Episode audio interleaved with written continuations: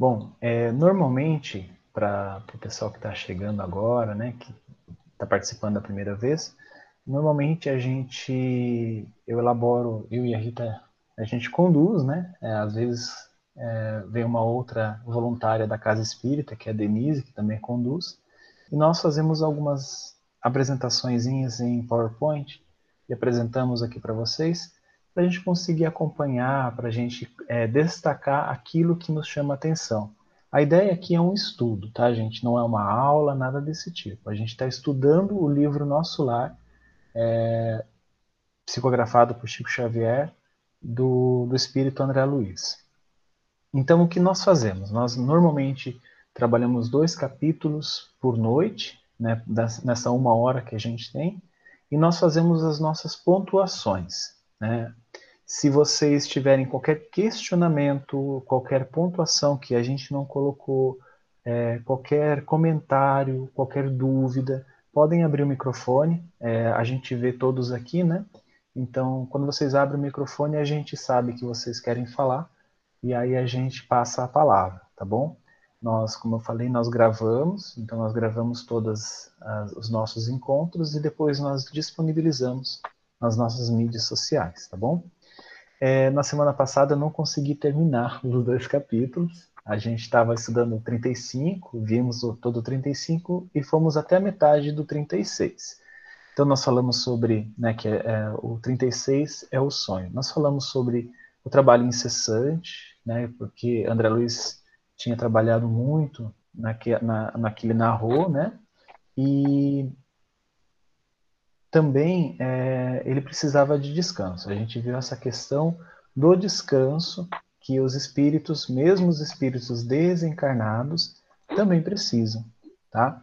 Então, é, aí a gente viu também a necessidade de descanso, claro, e o desdobramento. A gente fez umas leves observações sobre desdobramento. Né? É, falamos um pouco como acontece aqui na Terra, e esse capítulo 36 ele traz é, duas, é, dois casos de desdobramento de espírito desencarnado.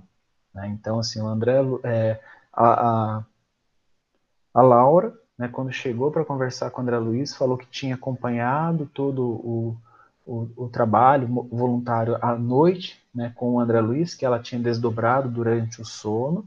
Lembrando que a Laura é uma desencarnada cidadã que habita nosso lar, né, que está se preparando para voltar para a Terra. Mas ela ainda estava na condição de desencarnado naquele momento e falou que acompanhou André Luiz no trabalho incessante lá. E aí a gente vai falar também, é, continuando, eu não lembro, acho que a gente parou nesse slide aqui, né, no desdobramento na Terra, e a gente, a Rita já falou um pouquinho sobre o cordão fluídico, né, na, algumas, na, na duas semanas atrás, né. É, o corpo astral é ligado ao corpo físico por um, um apêndice energético conhecido como cordão de prata, através do qual é, é transmitida a energia vital para o corpo físico, abandonado durante a projeção, e também são transmitidas energias do corpo físico para o corpo astral, criando um circuito energético de ida e volta. Essa, essa transmissão ela é automática, tá? Ela é, é, na velocidade do pensamento. Nós vamos explorar um pouco mais sobre isso nos livros, nos próximos livros, né? Quando a gente falar lá dos missionários da luz, lá no Libertação a gente vai falar um pouquinho e depois lá no, nos domínios da mediunidade a gente vai ter uma aula sobre o que é esse cordão fluídico. Né? Então, isso, é só o que a gente precisa saber é que é, quando nós estamos aqui encarnados, durante a noite, né, durante o estado de, de descanso, durante o sono, nós desdobramos. Isso quer dizer, é, nosso perispírito ele se projeta e ele vai ter viver a vida espiritual. Isso quer dizer, com as suas afinidades, aquilo tudo que a Rita já trouxe nas semanas, nos capítulos anteriores. Mas existe essa ligação do nosso corpo deixado aqui na Terra ao nosso perispírito. E esse, essa ligação é conhecida como esse cordão de prata, cordão fluídico. Vocês vão ouvir por vários nomes, tá? Então, assim, mesmo uh, as, uh, as vertentes espiritualistas, eles utilizam o mesmo nome quando se referem a essa ligação do corpo físico com o corpo é, astral, o corpo espiritual, conforme essas correntes gostam de chamar, né? E no livro Mecanismos da Mediunidade, André Luiz é, também fala sobre isso, e aí ele explica mais detalhadamente. Eu só trouxe a, a título de curiosidade mesmo. É, essa conexão é feita por um, é um fio, por um fio tenuíssimo, muito tênue, é, fio este muito superficialmente comparável, de certo modo, à onda de radar. Então, a gente não, não, não é uma corda, é como se fosse uma onda, é, que pode vencer imensuráveis distâncias, voltando inalterável. Isso quer dizer, não adianta, pode alongar o quanto for, quando voltar não, não vai ficar sobrando né, é, cordão fluídico, não é. É inalterável ao centro emissor. Não bastante sabermos que semelhante confronto resulta de todo é impróprio para o fenômeno que estudamos no campo da inteligência. É, isso aqui é um pouco mais complicado de explicar, só trouxe mesmo para a gente conhecer. Mas o mais importante aqui é que é, isso não é um fio material, tá? Não é uma, uma corda que pode ir lá e cortar, nada desse tipo. O André Luiz nos informa que é como uma onda. É claro que uma onda também se projeta no espaço, é um pouco mais complicado para entender realmente, mas só para a gente entender como a Rita trouxe há, um, há uns capítulos atrás, não, a gente não corre. Muitas pessoas trazem informação de que ah, desdobrar é perigoso, desdobrar alguém vai lá, um espírito obsessor vai lá, corta o cordão, cordão fluídico e você desencarna. Não é bem assim. Ah, esses, esses instrutores nos falam sobre o desdobramento, ele tem sim seus perigos, tem sim seus riscos, ele precisa ser feito de uma forma consciente e equilibrada, mas não por esse motivo de cortar o, o, o cordão porque vai desencarnar. É um outro motivo que a gente vai ver mais posteriormente quando a gente falar de mais profundamente de desdobramento. E agora o sonho, né? André Luiz é, foi descansar, dormir, então ele começou a sonhar. O sonho não era propriamente qual se verifica na, na Terra, eu sabia perfeitamente que deixar o veículo inferior no apartamento das câmaras de retificação em nosso lar. Né? Quando a gente é, desdobra aqui né, no sonho, a gente não sabe que a gente está desdobrado. Né? Muitos de nós, né, alguns já sabem, alguns já têm esse merecimento, esse conhecimento, mas é, parece que o sonho, é, você muitas vezes parece que o sonho vívido, parece que você realmente está lá, né? Como, não como perispírito, mas como corpo físico. Né? Tanto que a gente sofre os medos, os, é, às vezes até mesmo é, o medo de se afogar, o medo de se machucar, o medo de, de algo desse tipo, porque acha que isso vai machucar o nosso corpo físico, e não é bem assim. E o André Luiz aqui, neste sonho, ele tinha plena ciência que meu corpo ficou na câmara e eu estou desdobrando né, nessa, nessa condição. E tinha absoluta consciência daquela movimentação em plano diverso. Então, ele percebia que ele já não estava mais no, no, mesmo plano de nosso lar, vamos dizer assim, né? Como um desencarnado ali no plano do nosso lar. Ele estava num plano diferente, né? Como ele coloca, um plano diverso. Então, ele estava num plano mais tênue, um plano mais, vamos dizer assim, é, é, não vou colocar como evoluído, mas menos material, tá? Então ele estava, a gente tem que entender que o, o, nosso lar ele é um plano espiritual, mas ele é, ainda é um pouco material, né? Ele ainda tem muitos, muitas características de plano material. Quando ele desdobra no sono, ele está num outro plano que é mais, é menos material ainda, né? Mais tênue. É, minhas noções de espaço e tempo eram exatas, então ele sabia o quanto estava passando de tempo e onde ele estava se movimentando. A riqueza de emoções, por sua vez, afirmava-se cada vez mais intensa.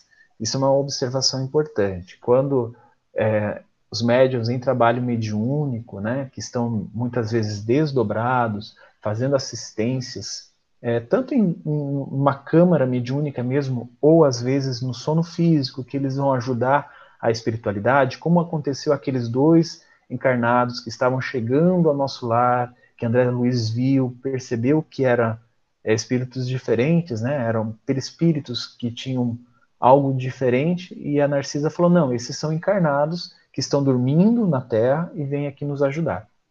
Então, o que ele está querendo falar aqui é que essas emoções elas são mais intensas. Realmente, aumenta-se as percepções, aumenta-se é, a sensibilidade, né? sensibilidade tanto dos sentidos, né? olfato, paladar, é, as sensações de toque, quanto das emoções e sentimentos. Por isso que muitos médiums, em desdobramento, conseguem falar sobre os sentimentos e emoções que estão sendo transmitidos para ele daquele caso, ou naquela assistência, naquele momento. Aí, é, e aí André Luiz né, descreve que ele foi levado até é, uma parte lá onde estava a mãe dele, e ele encontra a mãe dele. E aí ela fala o seguinte: Muito roguei a Jesus me permitisse a sublime satisfação de ter-te ao meu lado no teu primeiro dia de serviço útil. Então você percebe que a mãe do André Luiz, ela estava ali falando, olha, né, é, rogando, rezando, pedindo a Jesus que, claro, André Luiz começasse a trabalhar, começasse a, a, a ser útil, né? Porque André Luiz a gente sabe que ele passou o tempo no umbral, depois nas câmaras de auxílio, e aí agora a mãe dele falou: não, ele já está instruído, ele já consegue ter essas noções, começar a compreender. Ele, ele, eu consegui, eu encontrei com ele e eu percebi isso. Agora eu vou precisar pedir a Jesus que ele né, deslanche, comece a trabalhar, comece a auxiliar, né? E no primeiro dia que isso acontecer, quando ele for aceito nas, no, num trabalho útil em nosso lar, que eu possa estar presente, que eu possa estar junto com ele. E ela fala muito emocionada sobre isso, né? E nessa conversa dos dois, ela coloca alguns ensinamentos que eu pontuei que eu achei bem interessante. Se vocês destacaram outros, tá? Porque quando um espírito de elevada consciência fala, às vezes a gente acaba não conseguindo é, selecionar tudo, não conseguindo destacar tudo, e às vezes a gente tem que colocar o texto total aqui. E eu não fiz isso, só destaquei alguns pontos dela, mas são os pontos que mais me chamaram a atenção. Ela, ensinando para André Luiz, ela fala assim, que numerosos companheiros nossos, após deixarem a Terra, demoram em atitudes contraproducentes, aguardando milagres que jamais se verificarão. Aqui ela estava se referindo àqueles espíritos que ainda demoram é, no erro, muitas vezes como o André Luiz ficou muitos anos, né, lá no nosso lar, se demorando no erro, aqui ela se refere àqueles espíritos que realmente, mesmo recebendo ensinamento, mesmo recebendo assistência, se demoram muito para conseguir mudar alguma coisa. E aí reduzem-se desse modo a, a formosas capacidades, a simples expressões parasitárias. Alguns se dizem desencorajados pela solidão e outros, como sucedia na terra, declaram-se em desacordo com o meio que foram chamados para servir ao Senhor. Então isso aqui é muito interessante. Nós somos chamados, a somos chamados, né, a todo instante a servir a Jesus, a servir ao Evangelho, a realmente nos tornarmos pessoas melhores e nos tornando pessoas melhores, a gente consegue ser útil para Jesus, para a sociedade, para a humanidade. E alguns aqui até é, é, o que ela se refere aqui, que esses espíritos reclamam disso. Falam, não, mas não era o, o, momento, não era, não era o lugar certo para servir a Jesus. Não é aqui que eu, que, que eu deveria estar, eu deveria estar em outro lugar. Lembrando aquela moça que estava junto com André Luiz quando ele foi conversar com Clarencio. Né, que ele foi, ela foi colocada em vários lugares, mas ela não se adaptou a nenhum.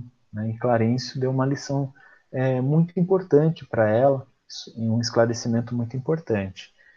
E aí a mãe do André Luiz continua: é indispensável, André, converter toda a oportunidade da vida em motivo de atenção a Deus. Isso eu achei muito interessante. Converter toda a oportunidade da vida em motivo de atenção a Deus, em motivo de atenção a, a respeito às leis divinas, em respeito às leis, é, as leis naturais, né? Aquilo que a gente estuda logo no início, das, lá que a gente encontra lá no livro dos Espíritos, é, essas leis elas regem toda a, a moral dos espíritos, não importando se estão em, em, em planetas inferiores ou os espíritos já em elevação, espíritos celestes, em mundos celestes e, e divinos. Não importa.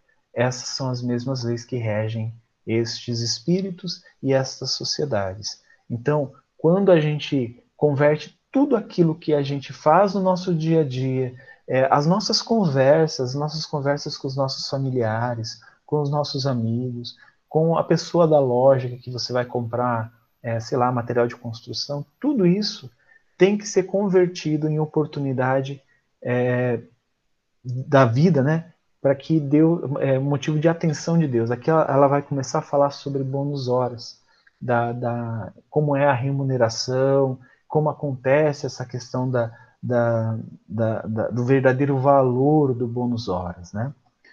Deixa eu continuar aqui. E aí, continuando, ele fala assim: o Evangelho de Jesus, meu André, Continuou amorosamente: Lem lem Lembra-nos que a maior alegria em dar que em receber. Quando ela falou essa frase, eu não pude deixar de pensar no livro Paulo e Estevão. Quando, é, não sei para quem leu, né? Quando Abigail, é, eu, isso não é spoiler, né? Isso está na metade do livro. Quando Abigail apareceu para Estevão, né? E ela é, ela já tinha. Ai, gente, agora. ela já tinha desencarnado. Ó, spoiler. ela já tinha desencarnado. E aí ela apareceu para Estevão. E. Para Estevão, não, para Saulo de Tarso na época, né? antes de ele se assumir o nome de Paulo. E ela fala que, na, numa conversa muito linda que eles têm, ela fala que aquele que ama inquieta-se em dar alguma coisa.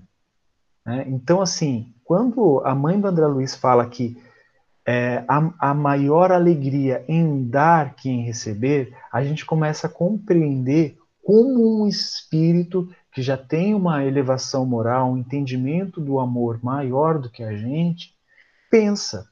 Porque quando Abigail fala assim, aquele que ama verdadeiramente inquieta-se em dar alguma coisa, ela está falando de doar-se. E aqui a mãe do André Luiz está falando a mesma coisa. É, é aquela, aquela, alegria em você se doar, como André, André se doou ao trabalho. É, tanto que ele foi recebido pela, pela Laura, foi parabenizado pelo Tobias, recebeu essa bênção de, de desdobrar e ir até o encontro de sua mãe. Pode falar, Rita. Ah, agora já você falou do Paulo Estevam, vou continuar no spoiler. É, quando a gente pensa em doar-se, né? Doar-se, quando a Abigail, no caso da Abigail, se a gente for pensar, a maior doação dela foi a renúncia, né? Que ela abriu mão do romance que ela teria, justamente porque atrapalharia é, toda o projeto de Paulo de Tarso na, na Terra. Então, ela, com esse entendimento que ela tinha, né, de, por, por conta dela ser um espírito de grande é, evolução espiritual, a questão, além das outras coisas de doação que ela, né, ela praticava, mas no meu ponto de vista, para quem já leu Paulo Estevam, a maior doação dela foi justamente essa, a renúncia, ela abrir mão né, da felicidade dela momentânea à Terra, felicidade que a gente às vezes terceiriza, que a gente normalmente é, é, espelha numa outra pessoa, pensando nesse bem maior e nesse propósito maior que era da missão de Paulo. Só isso. Muito bom, muito bom. E aí ela continua, né? É, não te envergonhes, isso a mãe do Luiz falando para ele, né? Não te envergonhes de amparar os chaguentos e esclarecer os loucos que penetrem nas câmaras de retificação, onde identifiquei espiritualmente teus serviços. Aqui ela estava falando, olha, eu estava te acompanhando desdobrada também, meu filho. é, teus serviços a noite passada. Trabalha, meu filho, fazendo o bem. Em todas as nossas colônias espirituais, como nas esferas do globo aqui da Terra, vivem almas inquietas, ansiosas de novidades e distração. Então aqui ela está falando, olha André, por mais que aqui a gente tenha um mundo de coisas diferentes para você aprender, né? Aqueles, aquele espírito in, é, inquieto do André, né? que ele era bem curioso, e a gente vai ver isso no decorrer de toda a coleção, que às vezes o André se segura para não, não perguntar, e o mentor, né, o benfeitor, está junto, já percebe que ele queria perguntar e já responde antes dele fazer a pergunta, né, aquele espírito realmente que, que gosta de, de entender. Então ela falou: primeiro, trabalha fazendo bem. Então, isso aqui, por mais que a gente tenha curiosidade, vocês que estão começando agora a, a ler é, né, ou estudar, né, provavelmente vocês já leram o, o Nosso Lar é, em outra oportunidade, agora estudar, é, é muito interessante que a gente entenda isso. Ok, a gente vai ter várias oportunidades de aprender uma coisa nova aqui nesses livros, nessa coleção do André Luiz, ou em outros livros de outros autores. Mas a principal lição é como ajudar. Como eu vou ajudar o meu próximo? Que lição que esse benfeitor espiritual está trazendo para o André ou para outro é, espírito que está narrando, é, que eu posso aplicar na minha vida. Né? Como essa de é, lembremos-nos que há maior alegria em dar que em, receber, em, que em receber. Então, assim, essa nossa doação, essa renúncia que a, que a Rita falou, isso tudo são lições incríveis. Esse ensinamento do desdobramento, do desencarnado, isso é muito legal. Né? Isso assim chama bastante atenção e eu realmente me sinto tentado a, a buscar cada vez mais. Mas eu não posso esquecer desse detalhe de usar esses ensinamentos, usar essa, essas oportunidades que o André Luiz tem a descrever para me melhorar, para realmente conseguir trabalhar fazendo bem, como ela coloca aqui. Isso eu achei muito interessante. E agora eu vou falar mais um daquelas destaque é, interessante, né? não só do, do, do, ponto de vista de aprendizado, mas para a gente entender o que é bicorporiedade. Né? Vocês, não sei se vocês já ouviram falar sobre isso, mas eu vou comentar um, um pouquinho só. Tem bastante coisa para a gente aprender depois, nos próximos livros, nos próximos estudos.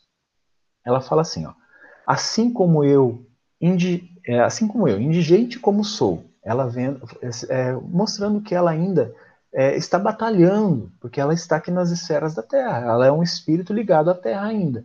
Ela não é um espírito crístico, ela não é um espírito puro, não é um espírito de planetas felizes, né, de mundos felizes.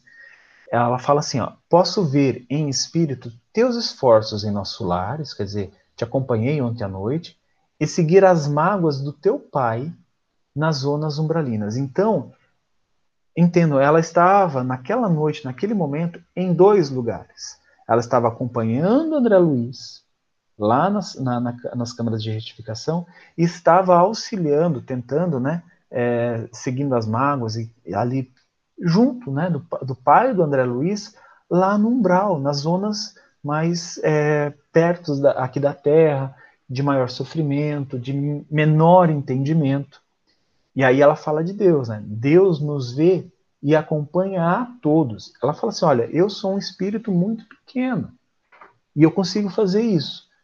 Né? É só para a gente ter a dimensão de Deus, né? o, o ser é, em sua infinita bondade, em sua infinita sabedoria, é, o ser onipotente, onipresente. Então, esse é um exemplo bacana que a, que a mãe do André Luiz trouxe, né? Desde, os, desde o mais lúcido embaixador de sua bondade, isso quer dizer, de um benfeitor espiritual, de um Cristo planetário, aos últimos seres da criação, muito abaixo dos vermes da terra. Então, ela está aqui para ensinar André Luiz que Deus vai estar sempre conosco. Então, assim, é uma coisa que, é, quando a gente começa a, a, ver o que esses mentores, esses amigos espirituais querem tra nos trazer, é, eu confesso para vocês, quando eu comecei na casa espírita, né, comecei a estudar, a ler, eu realmente tinha a sensação de um Deus distante, de um Deus que não estava presente, que não estava comigo, né? É, que eu não, eu tinha que falar com Deus através de um intermediário. E não, Deus, como ela coloca aqui, Deus está presente. Deus é um Deus presente. Ele está acompanhando a cada um de nós, assim como a mãe do André Luiz acompanhou. Ele vai interferir na nossa, na nossa escolha, no nosso arbítrio? Não, gente. Tudo que ele pode fazer, nos amar, é, nos conduzir, tudo isso ele faz através das suas leis. Então, assim, ah, eu estou precisando de um conselho. Nossa, um amigo veio e me falou sobre, ah, olha, por que, que você não, não, não pede um atendimento fraterno numa casa espírita? Talvez é ali o, a, a oportunidade que Deus te deu para você melhorar aquela angústia dentro de você. É uma, uma dica, é um, é um caminho que se abre. É único? Não.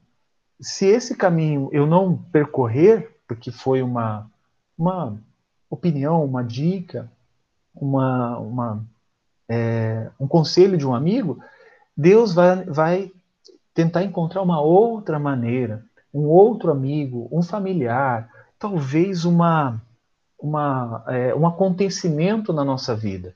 Então, tudo isso, é, a gente não pode esquecer que Deus está na nossa vida, né? está presente na nossa vida. Né? Isso é uma coisa que cada um vai sentir, não é uma coisa que vocês vão poder aprender. Né? Eu demorei um pouco para conseguir sentir que Deus estava na minha vida, presente na minha vida. Isso é uma coisa que é, a gente tem que desenvolver como espírito imortal, mas é uma coisa que a gente vai desenvolver aos poucos. E é bom que a gente entenda isso, aprenda isso através dessas leituras desses livros, tá? E aí é o real valor. Agora ela vai falar um pouco sobre aquela questão de bônus horas. Né? A Rita vai complementar no, nos próximos capítulos, mas aqui eu achei muito interessante essa lição. Aí ela fala assim: ó, conhecemos aqui na maioria das colônias espirituais, a remuneração de serviço do bônus hora. Como a gente já explicou em capítulos anteriores, né? Que o, o bônus horas é aquele, aquela, aquele meio de remuneração, né? Como se fosse uma, uma carta monetária, algo desse tipo. Mas aí ela coloca. Na bonificação exterior, pode haver muitos erros de nossa personalidade falível. Então, isso quer dizer, mesmo os administradores das colônias eles são sujeitos a errar. Tá? Não, não vamos achar, não. Um governador de uma colônia jamais vai errar. Não, gente. Se os espíritos ainda não são espíritos crísticos, espíritos puros, eles estão fadados a errar. E quem é o espírito puro que está aqui na Terra, pelo menos que a gente conhece? Jesus. Este não está, é, não, não, não vai errar. Este pode encarnar aqui 500 vezes, ele não vai cometer um erro sequer frente à lei de Deus, frente à lei natural. Agora, mesmo que o Clarencio encarnar, mesmo que o governador é, de nosso lar reencarnar, mesmo que Veneranda, que a gente vai falar daqui a pouco, reencarnar, eles estão, eles estão sujeitos a errar. Tá? Então, o que ela coloca aqui é que mesmo esses governadores, essas personalidades, elas são falíveis, tá? porque estão ligados a um planeta de provas e expiações, ainda não são espíritos puros. Considerando nossa posição de criatura em labores de evolução, como acontece na Terra. Mas no que concerne ao conteúdo espiritual da hora, isso quer dizer, ela está te falando do papel que o, que o administrador te, tá, te dá, ok, pode ter erro mas no que concerne ao conteúdo espiritual, porque lembra que tem esse outro conteúdo, que é um conteúdo que a gente não consegue mensurar muito bem. A correspondência direta entre o servidor e as forças divinas da criação, direto com Deus. Esse conteúdo espiritual, essa, essa coisa a mais do bônus horas, é entre eu né, espírito aqui, trabalhador, esforçado, tentando conseguir meus minutos hora né, aqui na Terra, tentando, batalhando, suando bastante. É, esse esse minuto, esse bônus hora, né, pode pode vir, esse papel pode vir. Olha, você conseguiu um, mas o esforço e a dedicação, isso é eu e Deus. eu e, as forças divinas da criação. Né? Então, esse, essa é uma, uma informação muito importante, que esse esforço, essa dedicação, esse empenho dentro de mim, dentro da criatura, ele é muito importante. E aí, ela fala do caminho, é o último slide, eu passei um pouquinho da hora, Rita, desculpa. É, toda compensação exterior afeta a personalidade em experiência, mas todo valor de tempo interessa a personalidade eterna, aquela que permanecerá sempre em nossos círculos de vida, em marcha para a glória de Deus. É por essa razão que o Altíssimo concede sabedoria ao que gasta tempo em aprender e dá mais vida e mais alegria aos que sabem renunciar. Como a Rita trouxe aqui. Esse é um ensinamento lindo. É um pouco difícil a gente compreender isso aqui na sua totalidade. Eu tenho muita dificuldade. Eu tive que ler isso aqui várias vezes para tentar. Olha, Juliano, entenda isso, né? Entenda é, o que a, a mãe do André Luiz está querendo mostrar. Eu recomendo a vocês, mais uma vez, tira foto disso aqui é, e tenta todo dia de manhã entender um pouco mais, tá? E eu terminei. Muito obrigado. Agora é a Rita. Alguém, se alguém tiver algum comentário, algo que eu esqueci, gente, é só abrir o microfone e falar, tá? O Ju, eu, é, eu grifei essa parte também. E agora, você lendo e a gente falando né, da, da, da Abigail, é, o que eu acredito que ela quis mostrar para o André Luiz, que o espírito que já aprendeu a renunciar, ele já passou dessa questão aí da necessidade de aprender as coisas básicas das leis divinas. Ele já está na prática, que era o caso da Abigail. Então, eu acho que quando o Espírito. Por isso que ela fala que, que ele olha com alegria para, para os espíritos que sabem já renunciar. Eu acredito que são os espíritos que já estão na prática da vivência do Evangelho mesmo, de Jesus, e não só na intelectualização, que é o que a maioria ainda está.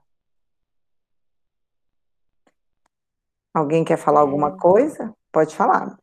Eu só sobre o que o Juliano estava tava falando sobre Deus, né? Sobre sentir a presença de Deus. Eu depois lá no grupo eu gostaria de compartilhar. Eu vou pesquisar aqui que eu não lembro em qual capítulo foi, mas acompanhando a aula do os vídeos do do Haroldo Dutra sobre a Gênesis, tem um, um, um momento que ele dá uma ele explana sobre uma explicação de Kardec numa revista espírita, ele tenta colocar mais ou menos, explicar, né? Não, não tem como explicar Deus, mas e ele compara como com o fluido cósmico para a gente ter uma ideia. E aí até lá no meio do, da, do estudo, algumas pessoas falam, ah, mas é como se Deus estivesse na gente como se fosse a respiração, o ar. E aí o Haroldo já chega e fala: Não, imagina um aquário. Nós estamos mergulhados em Deus. E assim, depois dessa aula, eu gostaria de compartilhar lá, porque depois desse dessa desse estudo, desse, dessa explicação, para mim fez uma diferença muito grande. Fez assim como as pessoas falam, né? Sai aquele véu que cai e aí você tem uma visão totalmente diferente, porque eu também tinha essa, essa coisa um pouco distante, assim, de Deus, né? Como se a gente tivesse que se conectar de uma forma, assim, muito, é, sabe? Achar que, sei lá, tinha alguma, alguma fórmula nas orações para conseguir chegar até ele. Então, depois eu vou pesquisar aqui, se não me engano é o número 15, mas eu vou ver direitinho, aí eu compartilho lá, tá bom?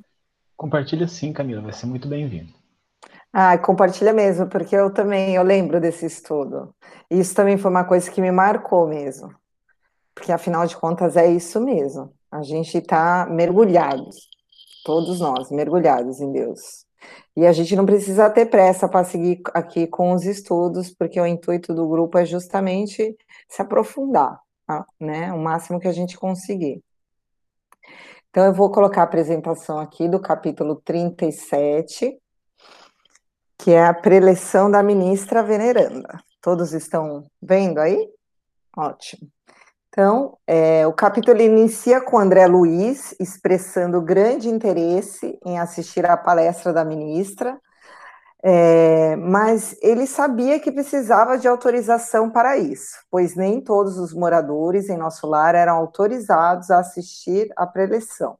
Então, a gente observa aqui que nem todo mundo, lembrando que nosso lar é uma colônia de é uma zona de transição, então é, está entre a Terra e mundos mais evoluídos. Então, abrigava ainda muitos espíritos muito apegados às questões materiais da Terra, à problemática, aos vícios. Então, para até, eu acredito, por questão de, de entendimento, nem todos os espíritos poderiam assistir à preleção da ministra para entender o que ela está falando e compartilhar daquela vibração que ela trazia no momento. E aí Tobias explica o motivo. Essas são ouvidas somente pelos espíritos sinceramente interessados. Os instrutores aqui não podem perder tempo. Fica você, desse modo, autorizado a comparecer com os ouvintes que se contam por centenas, entre servidores e abrigados do Ministérios da Regeneração e do Auxílio.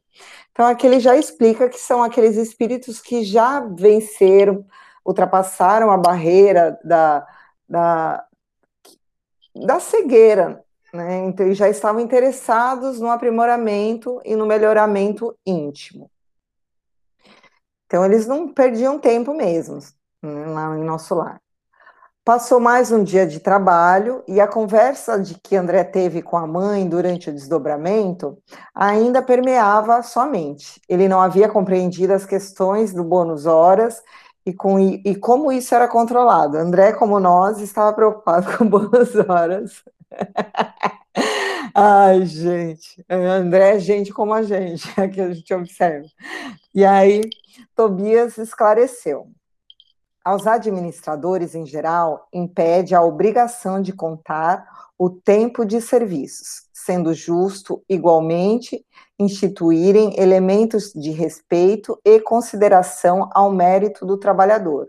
Mas, quanto ao valor essencial do aproveitamento justo, só mesmo as forças divinas podem determinar com exatidão. Então, assim, os administradores, como o Ju explicou, também tem, são passíveis de erro, eles têm como obrigação contar o tempo de serviço, sendo justo, ó, trabalhou tantas horas tal. Só que o aproveitamento desse tempo, porque eu posso trabalhar 12 horas, mas eu posso ter aproveitado é, esse tempo, duas horas, e o restante das 10 horas eu fiquei enrolando, eu fiquei pensando na minha vida.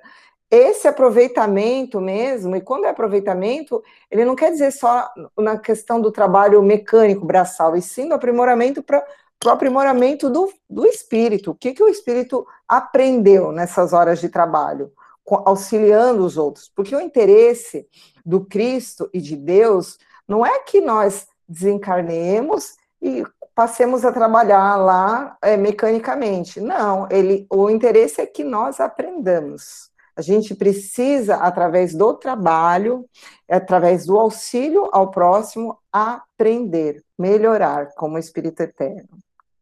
Então, o quanto que André Luiz aprendeu nesses dois dias aí que ele fez de trabalho, né? E aí ele fala: há servidores que, depois de 40 anos de atividade especial, delas só retiram com a mesma incipiência a primeira hora, foi o que eu acabei de falar, provando que gastaram tempo sem empregar dedicação espiritual. Assim como existem homens que, atingindo 100 anos de existência, delas saem com a mesma ignorância da idade infantil. Tanto é precioso o conceito da sua mamãe, disse Tobias, que basta lembrar as horas dos homens bons e dos maus nos primeiros, transformam-se em celeiros de bênçãos do eterno. Nos segundos, em látegos de tormento e remorso, como se fossem entes malditos. Cada filho acerta contas com o Pai, conforme o emprego da oportunidade, ou segundo as suas obras. E aí a gente já viu muito sobre essa passagem, né? Até peguei aqui uma. Tanto que a gente já viu, porque no Velho Testamento tem até mais do que no Novo. Eu tirei até uma do Jeremias aqui, mas o que a gente ouviu bastante está em Mateus, que é porque o filho do homem virá da glória do seu Pai com os seus anjos e então dará a cada um segundo as suas obras. Em Jeremias, que é do Velho Testamento, e tem muitas, muitas passagens falando sobre isso, ele fala: grande em conselho e magnífico em obras, porque os teus olhos estão abertos sobre todos os caminhos dos filhos dos homens, para dar a cada um segundo aos seus caminhos e segundo a seu fruto das suas obras. Gente, Deus, o tempo todo mandando informações para a gente que nós precisamos trabalhar para que para que possamos colher os frutos da nossa semeadura. Não existe semeadu é, se é, é, colheita sem semear. E esse trabalho é o trabalho espiritual. Nós precisamos, mesmo encarnados, é, nos dedicarmos espiritualmente para as coisas, para as funções que nós temos aqui na Terra, como pais, como filhos, como às vezes no nosso trabalho, no, na, na, nossa profissão, como to, todas as funções que nós temos, nós não precisamos, nós não podemos olhar e mecanicamente ou pensar só no hoje. Nós precisamos nos envolver espiritualmente com, as, com essas, com essa tipo. Isso é uma tarefa, né? É, ser mãe, educar é uma tarefa espiritual. Eu não posso fazer isso de uma maneira automática. Eu preciso me envolver espiritualmente com esses espíritos que estão na minha casa, né? Com os meus amigos, com vocês, com tudo. A gente precisa se dedicar espiritualmente a isso. E é isso que Deus nos pede, para que nós prestemos atenção, o quanto nós estamos, de fato, nos envolvendo espiritualmente com as nossas tarefas. E essa contribuição de esclarecimento auxiliou-me a ponderar o valor do tempo em todos os sentidos. Eu coloquei isso porque André concluiu e é isso que a gente precisa ponderar. O quanto que nós, com que, que nós estamos gastando o nosso tempo. André, Narciso e Salúcio encaminharam-se para o salão onde iria acontecer a palestra da ministra. André observava que em posição de destaque estavam tinham 20 pessoas, né? E isso chamava bastante a atenção dele. E logo Narciso esclareceu: Estamos na assembleia de ouvintes. Aqueles irmãos que se conservam em lugar de realce são os mais adiantados na matéria de hoje companheiros que podem interpelar a ministra, adquiriram em esse direito pela aplicação ao assunto, condição que poderemos alcançar também, por nossa vez. E aqui nós percebemos que durante a palestra, só quem pode interpelar ali a ministra para testemunhar ou, ou perguntar alguma coisa são quem já venceram a batalha da questão que seria estudada ali naquele dia. Acho que é isso, né, Ju? Foi isso que, que você entendeu? Alguma coisa diferente? e também aqueles que, é, por exemplo, assim, quando você fala de é, vírus, né, microbiologia, então se você é, faz é, formação em, em, biologia ou medicina e depois começa a fazer uma pós-graduação, um mestrado, um doutorado, então o que eu entendi é que esses irmãos eles estavam em como se fossem mestrado, doutorado no assunto. Né? Uhum. Além disso, que você falou, né, que já entenderam, né, principalmente aqui ela vai falar sobre o pensamento, é, esses irmãos já entenderam isso, mas aí, é claro, existem os estudos mais aprofundados, né? Um, um mestrado é mais aprofundado que uma pós-graduação, um doutorado é mais aprofundado que o um mestrado. Então, o que eu percebo são que esses irmãos, eles têm mais é, estudo nisso, nesse, no assunto da noite. Né? Tanto que ela vai falar depois que ela também pode só que no dia específico de trabalhos da, nas câmaras de retificação, um assunto específico sobre isso, né? Exatamente, é isso mesmo. É, e aí, Veneranda entrou acompanhada de duas ministras da comunicação, e André nos relata que só a simples presença da ministra já no recinto já fez com que a vibração de alegria tomasse conta do ambiente. Né? Então a gente fica imaginando assim a vibração dessa, desse espírito. E a ministra, ela antes de falar ao público, oi, pode falar. É, quando um mentor, né, nós temos a, a, a, a prática comum na casa espírita, né, no final do ano, da palavra do plano espiritual, a gente consegue perceber, isso mesmo eu leigo, sem evidência, sem nada, antes mesmo de fazer um curso mediúnico. Quando é, o mentor começava a chegar, a gente começava a preparar, a gente se percebia já a mudança. Imagina para um espírito como a veneranda, nos capítulos anteriores, né, a Narcisa falou, olha, ela já viu Jesus, já conversou com Jesus, né? Olha a elevação desse espírito não, não desmerecendo os mentores que frequentam as casas espíritas, mas assim, a comparação da, do amor que ela entende, do, do amor que ela emana é bem diferente. Então, quando a gente é, recebe aproximação de um mentor, mesmo através de outro médium, você já percebe uma coisa fantástica, assim, né? Muitas pessoas começam a chorar e não sabem explicar o porquê. O motivo não sei, mas é uma emoção que toma conta. Então, só para a gente, eu acho que o André Luiz colocou isso para a gente ter a dimensão dessa, dessa emanação da veneranda. É verdade, é o choque de amor, né? A gente recebe um choque de amor e a gente não está acostumada a ficar nessa vibração, então a gente acaba se emocionando mesmo. E aí a ministra, antes de falar com o público geral, ela se reuniu com esses 20 integrantes e começou a preleção. Eu não resumi nada a preleção dela, porque eu acho, eu só destaquei as partes que me chamou mais atenção. Espero dar tempo. Se não der, a gente continua semana que vem. E aí, se alguém destacou alguma coisa aí, é só interromper. Aí ela começa. Como sempre, não posso aproveitar a nossa reunião para discursos de longa tiragem verbal, mas aqui estou para conversar com vocês, relacionando algumas observações sobre o pensamento. Encontram-se entre nós, no momento, alguns centenas de ouvintes que se surpreendem com a nossa esfera cheia de formas análogas às do planeta, do, da Terra, ela queria dizer. Não haviam aprendido que o pensamento é a linguagem universal? Não foram informados do que a criação mental é quase tudo em nossa vida? São numerosos os irmãos que formulam, formulam semelhantes perguntas. Todavia, encontram, encontraram aqui a habitação, o utensílio e a linguagem terrestre. E esta realidade, contudo, não deve causar surpresa a ninguém. Não podemos esquecer que temos vivido até agora, referindo-se à existência humana, em velhos círculos de antagonismo vibratório.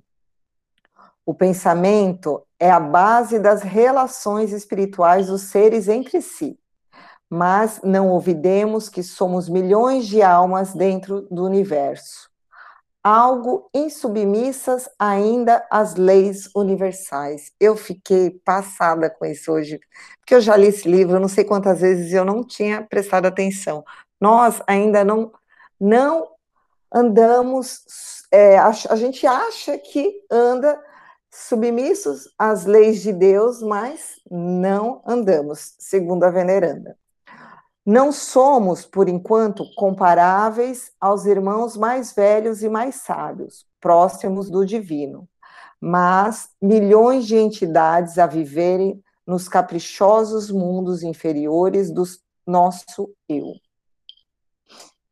Então, a gente vive no nosso mundinho de egoísmo, e não consegue nem sair dele para começar a caminhar diante as leis divinas. Os grandes. Pode falar. E uma coisa importante, isso, nosso mundinho, e o nosso mundinho interfere no mundinho do outro, que interfere no mundinho do outro. Exatamente. E, e aí, como ela falou aqui, nós estamos mergulhados ali, é, em tanto quanto em vigilantes, porque os nossos mundinhos, eles causam essas sintonias, causam atritos, aí alguns mundinhos levam outros mundinhos para baixo, né? Então eu acho que é isso que ela estava falando sobre o pensamento, nessas criações que a gente é responsável. Exatamente, ela fala que a gente esquece que o pensamento é a base da relação entre todos os espíritos, né?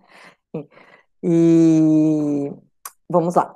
Em geral, porém, nas atividades terrenas, recebemos notícias das leis sem nos submetermos a elas.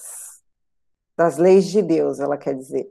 E tomamos conhecimento dessas verdades sem lhe consagrarmos nas nossas vidas ela e os espíritos o tempo todo nos chamam a atenção que a gente tem todo o cabedal de conhecimento, nós temos o evangelho disponível, nós estudamos, mas nós não aplicamos ele na nossa vida. Não conseguimos colocá-los ainda, colocar o ensinamento do Cristo em nossos corações.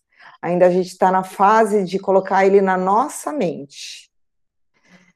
Será crível que, somente por admitir o poder do pensamento, ficasse o homem liberto de toda a condição inferior? Impossível. Então, uma existência secular de um século, na carne terrestre, representa período demasiadamente curto para aspirarmos à posição de cooperadores essencialmente divinos. Informam-nos informam a respeito da força mental no aprendizado mundano. Mas esquecemos que toda a nossa energia, nesse particular, tem sido empregada por nós em milênios sucessivos nas criações mentais destrutivas ou prejudiciais a nós mesmos. Então, assim, nós temos um conhecimento, quem não tem ainda, Emmanuel fala, André Luiz, né, nos, nos livros mais para frente, Emmanuel fala muito sobre o poder da mente, outros é, espíritos, né, é, trazem essa informação para a gente, a gente sabe do poder da criação que a mente tem, só que a gente ainda não consegue produzir, fazer criações para o bem. A gente fica criando, produzindo criações mentais para a nossa própria destruição, para o nosso próprio prejuízo. Somos admitidos aos cursos de espiritualização, tipo esse, é, nas diversas escolas religiosas do mundo mas com frequência agimos exclusivamente no terreno das afirmativas verbais. Ninguém, todavia, atenderá ao dever apenas com palavras. Ensina a Bíblia que o próprio Senhor da vida não estacionou o verbo e continuou o trabalho criativo na ação. Então, nem Deus, nem Deus estacionou apenas na palavra, ele continuou e continua até hoje criando, trabalhando, criando e trabalhando. Todos sabemos que o pensamento é força essencial, mas não admitimos nossa milenária viciação no desvio dessa força. Então, nós precisamos admitir, admitir que desviamos as nossas forças para as coisas que não nos que não vão agregar em nada no nosso crescimento. Ora, é, co é coisa sabida que um homem é obrigado a alimentar os próprios filhos. Nas mesmas condições, cada espírito é compelido a manter e nutrir as criações que lhe são peculiares. Uma ideia criminosa produzirá gerações mentais de, da mesma natureza. Um princípio elevado obedecerá à mesma lei. Gente, isso é muito sério. Você vê que, assim, um espírito que tem o princípio, um pensamento elevado, ele vai criar por gerações coisas do bem. E quem ainda está compelido a manter a criação em coisas ruins, serão gerações, gerações criminosas, de, de, de criações ruins. Pode falar, Gil. Então, isso é muito interessante, assim, é, para quem já passou pelos trabalhos de assistência de casas espíritas, não é só é, ir lá e receber um passe ou passar por uma câmara onde vai ser feito um trabalho com os médiums para atender aquele espírito infeliz, que muitas vezes pode estar tá, é, importunando ou fazendo alguma coisa. Aqui, é, as casas espíritas, elas têm que trabalhar muito nisso, na questão da pessoa se melhorar, para começar a produzir, como a Rita falou, uma criação mental diferente. Porque não adianta nada é, as casas espíritas ajudarem, os benfeitores espirituais ajudarem, se a fonte criadora, nós, com os nossos pensamentos, continuarmos criando as mesmas coisas, porque como é, a veneranda fala aqui, nós alimentamos e somos compelidos a alimentar essas criações. Então essa criação mal, má que a gente acabou criando, ruim, ela exige é, que ela seja alimentada, que ela seja nutrida. Né? Então é isso que a gente tenta fazer nas diversas casas espíritas é tentar ajudar esses, esses encarnados a mudar um pouquinho esse padrão vibratório. Isso mesmo, e é o que a gente chama, é, nós conhecemos como auto-obsessão. É quando o espírito vem carregando essa criação mental de muito, às vezes assim, de milênios mesmo, de muitos, muitos, muitas encarnações passadas. E isso se torna num negócio tão grande, um círculo tão vicioso, como ela fala assim, que a gente vem nesse círculo vicioso de alimentar esse tipo de pensamento destrutivo contra nós mesmos. E, que, e para desfazer isso é justamente treinando a, a, a mente hoje, né? Eu vou só terminar aqui porque não vai dar, e é muito profundo, e eu também preparei um, uma explicação sobre afinidade, sobre pensamento, que eu acho importante para que a gente entenda melhor o que ela está falando. Vou só finalizar essa, essa, essa parte. Recorramos a um símbolo mais simples. Após elevar-se às alturas, a água volta purificada, vinculando vigorosos fluidos vitais no orvalho protetor ou na chuva benéfica. Conservamo-la com os detritos da terra e falemos-las habitação de micróbios destrutores. Ou seja, quando vem lá de cima, vem purificado. Mas quando se junta com a sujeira, o que, que ela quis dizer? É a sujeira do nosso pensamento, as coisas que nós trazemos de ruim no, no nosso campo mental. Essa água que vem lá de cima, ou seja, as emanações divinas do nosso protetor, da espiritualidade, o trabalho do Cristo, o trabalho de Deus, quando ele tenta nos alcançar, é a história do vaso, né? Como é que o vaso vai receber a água limpa se o vaso está sujo? A gente precisa purificar nossa mente, precisa começar esse trabalho mental de, de, de, de trabalhar mesmo a, a, os nossos pensamentos, educar. Não é fácil, gente. A gente é viciado em pensamentos ruins, destrutivos, às vezes é, pessimista. Então, pra, até para que a gente seja auxiliado, nós precisamos trabalhar os nossos pensamentos. O primeiro passo é esse, gente. Ajuda para que, né? Você precisa para receber auxílio, você precisa se ajudar, precisa reconhecer que está viciado nesses pensamentos que, que só vão te deixar para baixo. Gente, vamos ter que parar, porque está muito extenso, e eu acho que tudo tem muita, muito ensinamento, a gente tem que passar assim devagarzinho, e aí, a semana que vem, a gente termina esse e o outro, porque o outro eu achei que era curto, mas tem bastante coisa também, que é o capítulo lá da, das esposas. E é isso. Muito obrigada. O Ju vai. Alguém quer falar alguma coisa? Ou alguém quer fazer a prece final?